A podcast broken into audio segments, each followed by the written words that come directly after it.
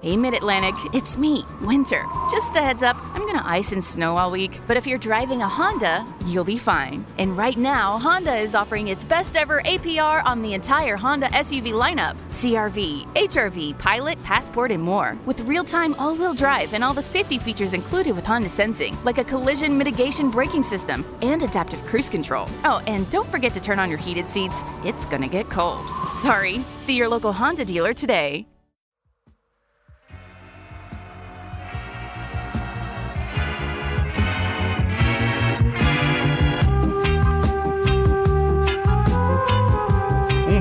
Bom lusco-fusco contra-atacante. Eu sou o Lucas Mal. E eu sou a Sofia. E o programa de hoje vai ser um pouquinho diferente. Eu e o Lucas somos da classe dos bichos de 2020 da PUC. Então a gente meio que pegou esse bonde andando aqui no contra-ataque. Mas quando o Gabri, a Melry, a Dora, o Luca e alguns outros chegaram, isso tudo aqui era mato. E hoje estamos aqui para mostrar alguns dos episódios mais marcantes do Oca. Alguns deles a gente ouviu quando ainda era fã da página, mas hoje também vamos mostrar alguns que nós ajudamos a produzir. E apesar de hoje a gente fazer parte desse coletivo incrível que é o Contra-Ataque, estamos aqui para falar como fã e mostrar para vocês tudo de mais legal que o Oca já produziu. É isso, Sô. Estamos lançando a nossa campanha do Apoia-se, que custa R$ 6,99 por mês, para qualquer um que possa e queira nos ajudar a continuar produzindo tudo isso que a gente vai mostrar para vocês. Entrevistas com jornalistas, jogadores, psicólogos, levantamentos e reportagens inéditas que você não vai ver na mídia tradicional. Mas para que a gente possa continuar trazendo tudo isso, a ajuda de vocês é essencial. E é isso, o que se trouxe primeiro pra gente dar uma relembrada? Então bora começar com um dos primeiros programas do Oca. A galera trouxe o Chico Malfitani. Ele foi um dos fundadores da Gaviões da Fiel. E rolou um debate super legal sobre a visão da sociedade e das autoridades sobre as torcidas organizadas. E, e com essa coisa da repressão, né? Uh, primeiro é o seguinte, né? Você pega o policiamento do estádio, é tropa de choque. Preciso explicar alguma coisa para vocês? Esses, esses policiais são treinados para quê? Para o choque. Eles não estão treinados eles não são policiais civis ou policiais que encaram o, o, o, o torcedor como um ser humano igual a eles. Eles são, são treinados para ir para dar porrada. Então, esse é o policiamento do estádio, dos estádios do Brasil. Né? Se os, os torcedores são tão marginais, assim como, é, como a mídia diz, e como. Porque quando a gente foi lá pro Japão, quando foi pra gente, não deu problema nenhum. Porque a gente é tratado como cidadão, como ser humano normal, né? não é tratado como marginal. Então tem essa história. Qual é a diferença da Gaviões da Fiel em 1969 para hoje? Eu falei, bom, a diferença é que em 1969, provavelmente morriam 10 pessoas assassinadas por ano no Brasil. Hoje morrem 60 mil. O Oca também já teve programa com convidados internacionais, mas apresentadores não tiveram que gastar o inglês, porque o convidado já tem mais tempo de Brasil do que eu e a So juntos. Se você está pensando no Petkovic, lamento decepcionar. Trouxemos um convidado mil vezes mais influente para o jornalismo esportivo. Ele mesmo, Tim Vickery, o inglês que é correspondente no Brasil desde 1994. O primeiro momento que eu saquei que o, o Bolsonaro era, era uma ameaça real uh, na corrida para presidente foi dentro do estádio de futebol. Quase dois anos atrás, quando o Vasco conseguiu subir, uh, subir uh, o Vasco jogou no Maracanã, final de, de 2016, é, ele foi o jogo. Né? É, é, a maneira que o estádio reagiu a ele me deu, me deu um certo, um, uma certa medo que isso cara, esse, esse cara aí era, era uma, uma coisa séria. Trouxemos uma voz inglesa bem influente no jornalismo esportivo, né? Mas no episódio 22, a gente trouxe aquele ar de brasilidade. Conversamos com o Breiler Pires, ele é jornalista da ESPN Brasil e do El País. E o Breiler sempre utilizou a sua posição de destaque para dar voz às lutas sociais. Além de jornalista esportivo, ele é ativista. Tem coisa mais a cara do contra-ataque que isso? Não é exclusividade do Bolsonaro essa instrumentalização do futebol. Vários outros líderes políticos, não só no Brasil, mas pelo mundo, já é, se abraçaram ao esporte para tentar criar esses laços populares. O futebol é uma manifestação muito popular e, naturalmente, quem se utiliza dela vai ter um capital político, né, caso essa instrumentalização seja bem sucedida. E esse é um esforço do Bolsonaro desde que ele ganhou a eleição. Ele vem tentando é, se agarrar a clubes de futebol, se agarrar à seleção brasileira, porque naturalmente quando você tem a sua imagem atrelada ao esporte mais popular do país, é, você também naturaliza a sua forma de governo. Já citamos torcedor ativo na política e um jornalista ativo na política, mas agora traremos aquele personagem que faltava, um jogador ativo na política.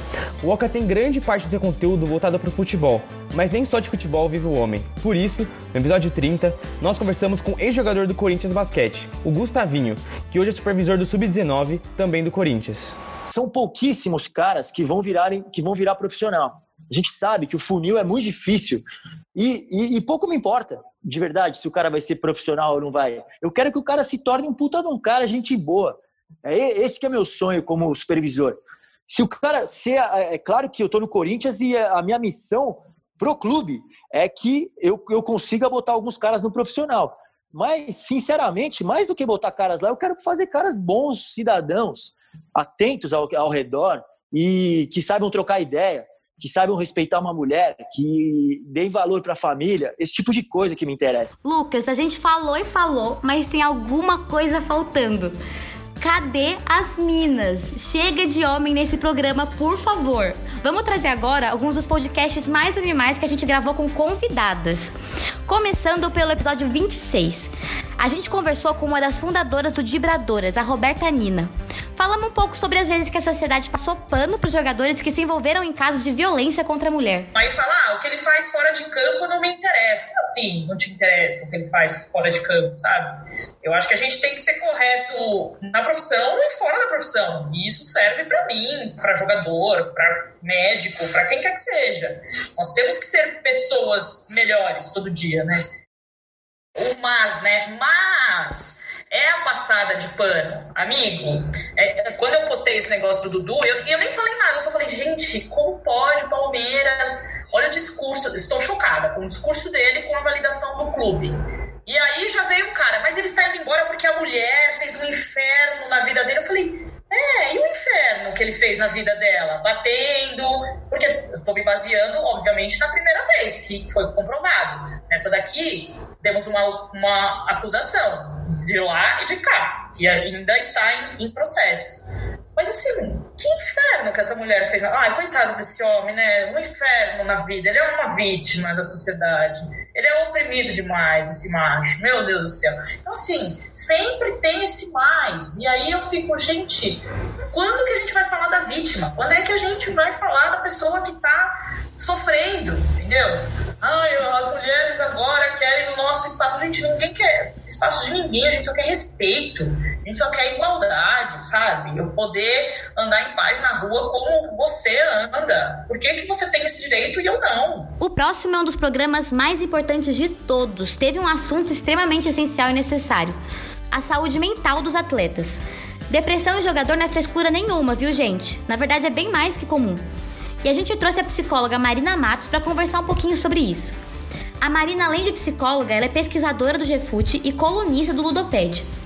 E esse programa sempre vai ser um dos mais especiais para mim, sempre vai ter o lugarzinho dele reservado no meu coração, porque foi nele que eu tive minha primeira participação em podcast aqui no Contra-Ataque. Em outros esportes, né, geralmente o psicólogo é mais, é mais bem aceito, mais bem-vindo, né, do que no futebol, infelizmente, por, por N questões, N fatores muito relacionados a preconceito, né? Quando a gente fala aí do futebol masculino, tem muito essa questão também da, da dessa masculinidade né, que, que a gente vê né, muito aí pautada no futebol é uma masculinidade muito marcada por essa questão do, do homem viril né, e macho, que, a, a quem nada né, toca, acomete, é o que dá conta de tudo sozinho já uma sutil modificação nesse sentido né, dessa, desse reconhecimento dessa importância, né, não só de psicólogos, mas como também de pedagogos, assistentes sociais, né, todas as pessoas que estão ali é, de olho em questões, digamos assim, que no futebol às vezes as pessoas querem fingir que não existem, né, porque parece que, que é isso. Eu não vou, não vou reconhecer que existem problemas, questões psicossociais aqui envolvidas, porque aí eu não tenho que lidar com elas, olha que maravilha, né? Seguindo nessa onda das minas, tivemos a honra de ter no nosso programa uma das jornalistas mais influentes e reconhecidas do nosso país, a Mari Spinelli, da ESPN. O programa com a Mari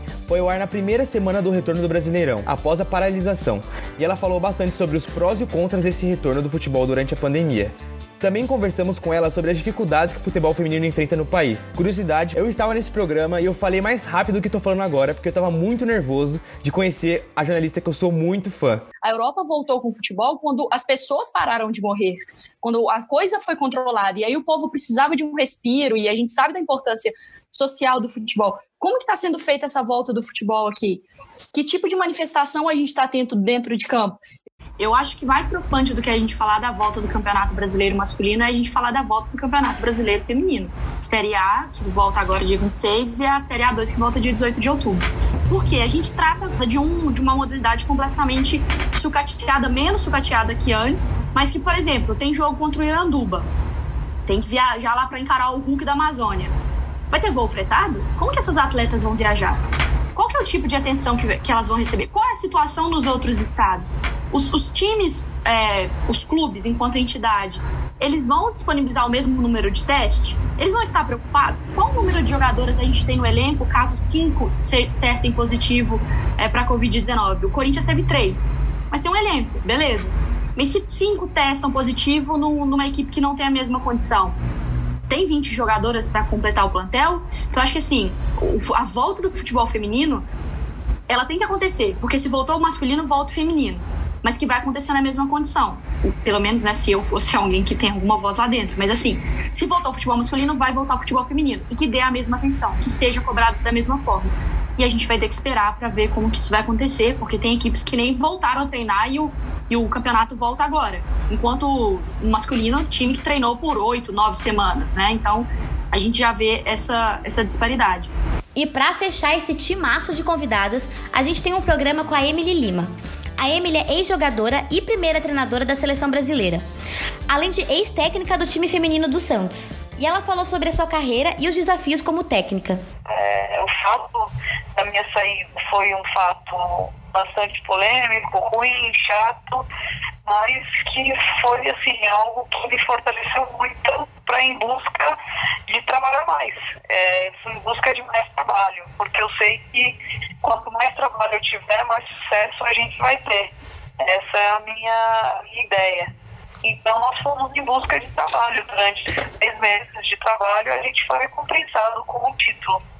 Então é isso, contra-atacante. Espero que você tenha gostado desse programa especial que nós fizemos para relembrar alguns dos episódios que a gente curtiu mais. E agora, para fechar, a gente vai trazer algumas falas que a gente separou, que são bem legais também. Eu queria destacar o programa dos Los Visitantes, que vai aparecer aí, que foi o Oca 21. Foi o primeiro programa que eu ouvi do Contra-Ataque, quando eu era um vestibulando ainda, não estava nem estudando na PUC São Paulo. Isso é uma questão de posicionamento político e de entendimento de, que, de qual o papel do torcedor no futebol. Né? O clube de futebol é o quê? É uma empresa que nos oferece um produto espetacular chamado futebol, dentro de campo e pela TV. É só isso? Nós somos meros consumidores desse produto espetacular? Ou nós temos que entender o clube como um produto do, daquilo que nós, torcedores, fazemos dele dia, né, no nosso dia a dia, no nosso cotidiano? Acho que tanto o Flamengo como instituição, como o futebol brasileiro como instituição, eles falharam absurdamente, vem falhando absurdamente em relação a esse tema. É, eu acho que não dá para ignorar o acontecimento em nenhum dos títulos.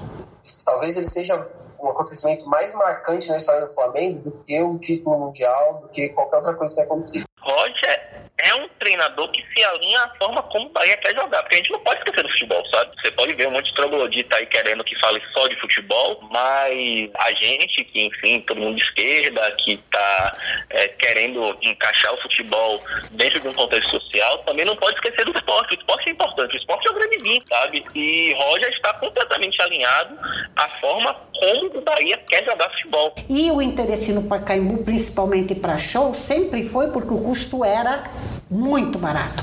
Na época que a gente começou a pesquisar, era 8 mil reais.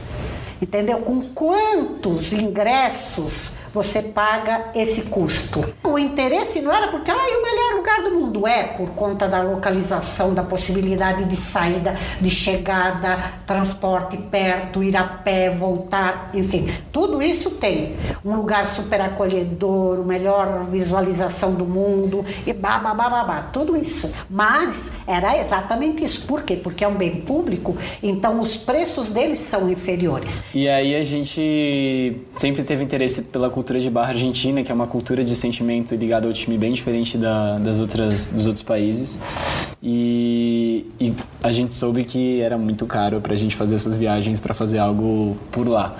E aí eu, no começo do ano, pensando, vendo vídeo no YouTube, falei, ah, acho que a gente se o Pedro falou bem ontem a gente estava conversando ele falou ah, se a gente não se eles não vier se a gente não vai até eles eles que venham até a gente Ó, oh, agora pra gente fechar de uma vez. Um dos programas que a gente tem mais orgulho de mostrar é o que fala sobre homofobia no futebol. E nele a gente teve a participação de um membro da casa, que é uma das maiores autoridades no país para falar do assunto, o João Abel.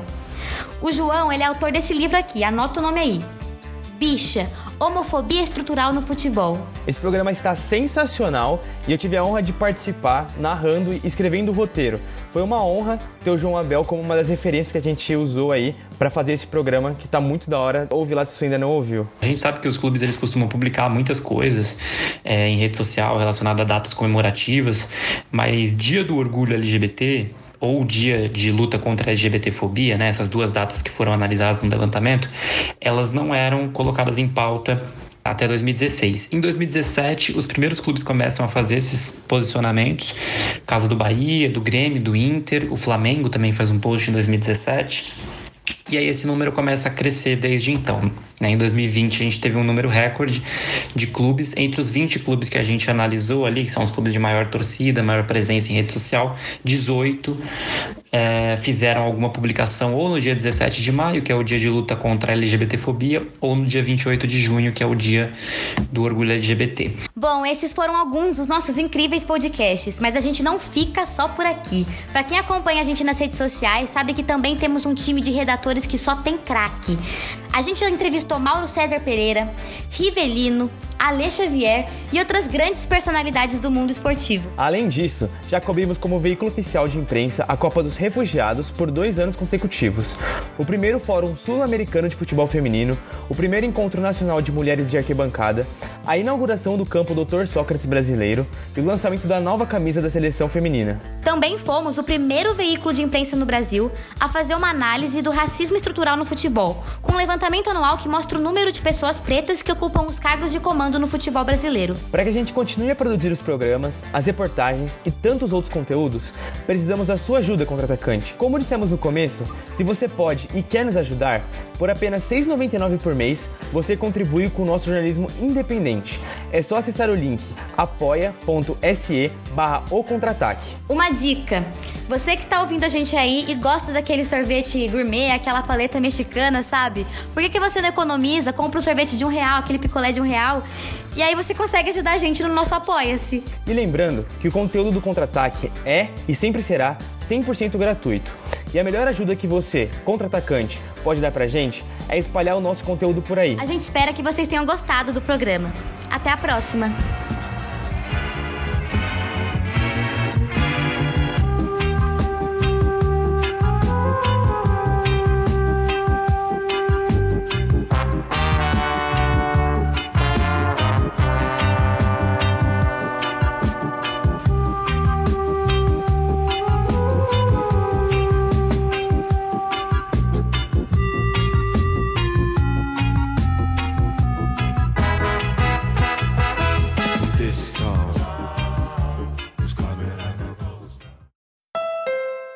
Mid Atlantic, it's me, Winter. Just a heads up, I'm gonna ice and snow all week, but if you're driving a Honda, you'll be fine. And right now, Honda is offering its best ever APR on the entire Honda SUV lineup CRV, HRV, Pilot, Passport, and more. With real time all wheel drive and all the safety features included with Honda Sensing, like a collision mitigation braking system and adaptive cruise control. Oh, and don't forget to turn on your heated seats, it's gonna get cold.